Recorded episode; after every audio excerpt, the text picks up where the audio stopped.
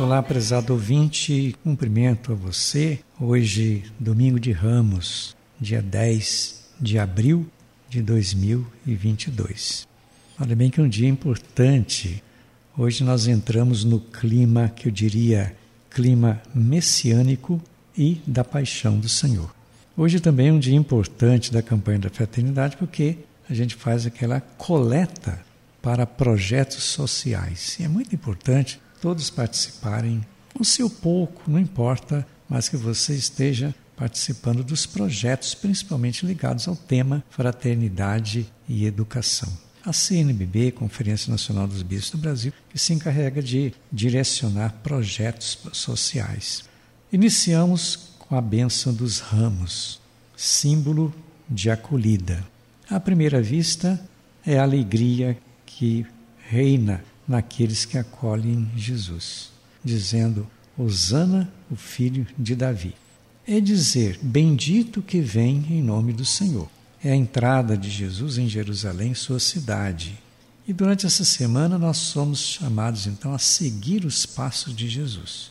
Começa a paixão, Jesus é aclamado bendito, e é interessante a gente sentir esta realidade como que o povo muda sua atitude, sua forma de agir. É força viva que não se desfaz. A primeira leitura de hoje, Isaías capítulo 50, do quarto ao sétimo, de Jesus durante a Semana Santa. Foi um caminho de sofrimento, um caminho de humilhação, um caminho de dor. Diante do sofrimento, Jesus não se deixou abater o ânimo como diz o profeta Isaías. O mais importante de tudo é a sua confiança no Pai. Identificar-se com Jesus é não desanimar com problemas que aparecem na vida. A paixão de Cristo ela continua hoje, continua na vida de muitas, muita gente, muitas pessoas. Você olhar para as pessoas que sofrem hoje, se a gente olha, por exemplo, aquele povo da Ucrânia morrendo assim de forma indiscriminada, uma coisa terrível é o sofrimento de Cristo na vida das pessoas. Depois a segunda leitura, Paulo aos Filipenses, capítulo 2, do 6 ao 11, que diz assim: Humilhou-se a si mesmo, Deus o exaltou. Quer dizer, Jesus se humilhou, mas foi exaltado pelo Pai. Ele era de condição divina, mas se rebaixou à condição de humano para se tornar um de nós. Na verdade, ele se esvaziou a si mesmo. Todos nós somos chamados a isto, principalmente o desprendimento das coisas da terra, olhando mais para o céu. Tornou-se escravo. Jesus tornou-se obediente até a morte e morte na cruz.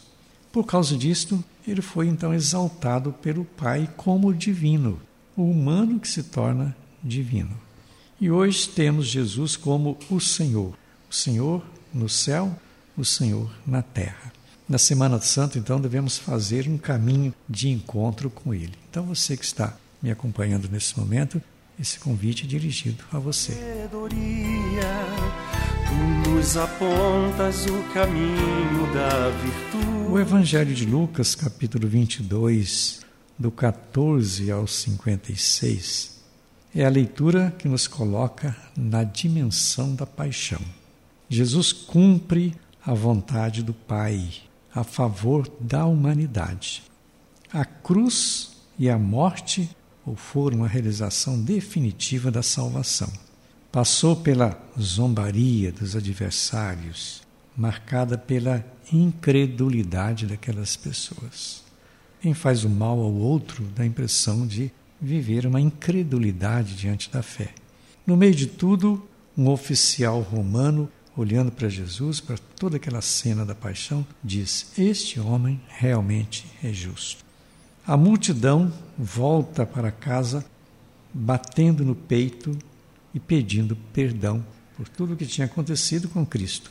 Toda esta cena revela a relação evidente entre o céu e a terra presença do Cristo com seu lado humano, presença de Cristo com seu lado divino.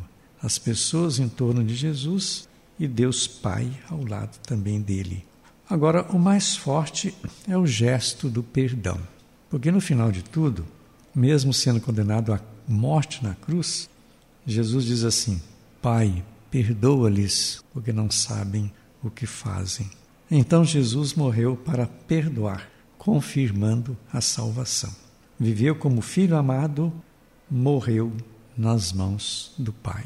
Então, esta é a grande mensagem para a gente vivenciar durante essa semana. Deus de bondade, os nossos pais já nos contaram. E eu fico por aqui desejando para você uma boa Semana Santa, daqui a pouco também uma feliz e santa Páscoa e contamos com sua participação nos eventos celebrativos, cada um na sua paróquia. E termino lhe desejando as bênçãos em nome do Pai, do Filho e do Espírito Santo. Nosso abraço e até o próximo programa.